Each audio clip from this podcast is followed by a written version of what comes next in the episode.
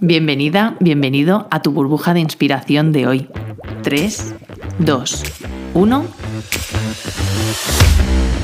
El submarino de la mente, tu podcast de crecimiento personal, profesional y empresarial. Si tienes un negocio o a lo mejor una empresa o eres emprendedora, emprendedor, para que tu negocio sea sostenible en el tiempo, tiene que ser sostenible para ti. Tú eres la cabeza, eres quien mueve los hilos y eres quien pone la visión y quien mueve de alguna forma o hace que se mueva la marea, por decirlo de alguna forma, en tu, en tu negocio. A veces pensamos en un objetivo al que queremos llegar o que nuestro, nuestro negocio llegue a X objetivo, mm, decidimos qué es lo que tenemos que hacer o qué es necesario hacer para conseguirlo y nos ponemos a ello, todo ello en marcha y sin siquiera quizás plantearme si lo puedo sostener en el tiempo. A lo mejor soy consciente de que durante un determinado tiempo me va a requerir mucho trabajo, mucho esfuerzo, mucha implicación y bueno, pues puedo estar dispuesta a hacerlo. Lo que pasa es que comienzo con ello y Pasan unos días, semanas, meses, a veces pasan años sin darme cuenta y yo sigo a tope.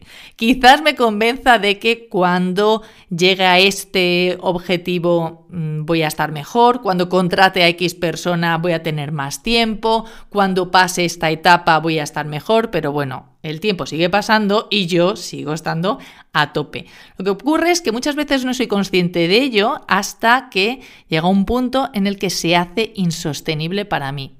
Físicamente, emocionalmente, intelectualmente, a lo mejor, o espiritualmente, cada uno con sus necesidades. Y quizá no sea consciente de que he estado non-stop, o sea, sin parar, o con niveles de estrés, de ansiedad, agotamiento, etcétera, por las nubes lejos de lo saludable. Entonces, me he olvidado de mí, me he olvidado de mis necesidades. Y bueno, ya ni que hablar para muchos de, de lo que es el disfrute. Me he olvidado hasta de mi disfrute. Es como, de alguna forma, me he perdido en el camino. Y si yo que estoy a la cabeza me pierdo, pues imagínate los que están por debajo de ti, tu equipo o tus clientes. Y bueno, ya para qué hablar los que están a tu lado pareja, hijos, hijas, padres, amigas, amigos, etc. ¿Significa eso que no puedo llevar mi negocio a ese objetivo que me gustaría? No, por supuesto que puedes llevarlo. Lo que significa es que tengo que parar, definir mi objetivo, analizar la situación y definir qué es lo que necesito y qué recursos tengo.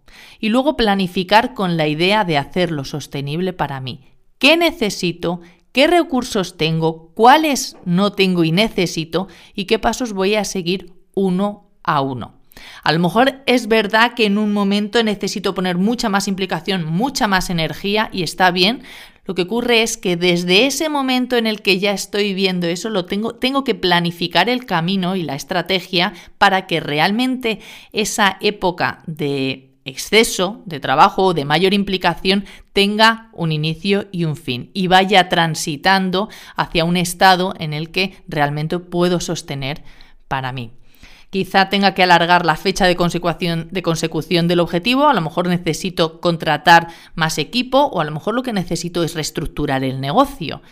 La cuestión es qué es, de qué forma puedo hacerlo para que al medio, largo plazo incluso obviamente al corto, pero que sea sostenible para mí. Entonces yo te planteo, ¿está siendo tu trabajo y, y tu negocio sostenible para ti?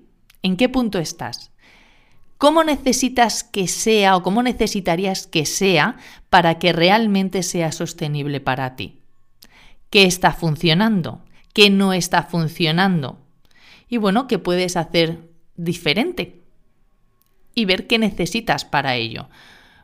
Porque luego dar los pasos, por pequeños que sean, mientras sean mantenidos, puedes comenzar a implementar esos cambios.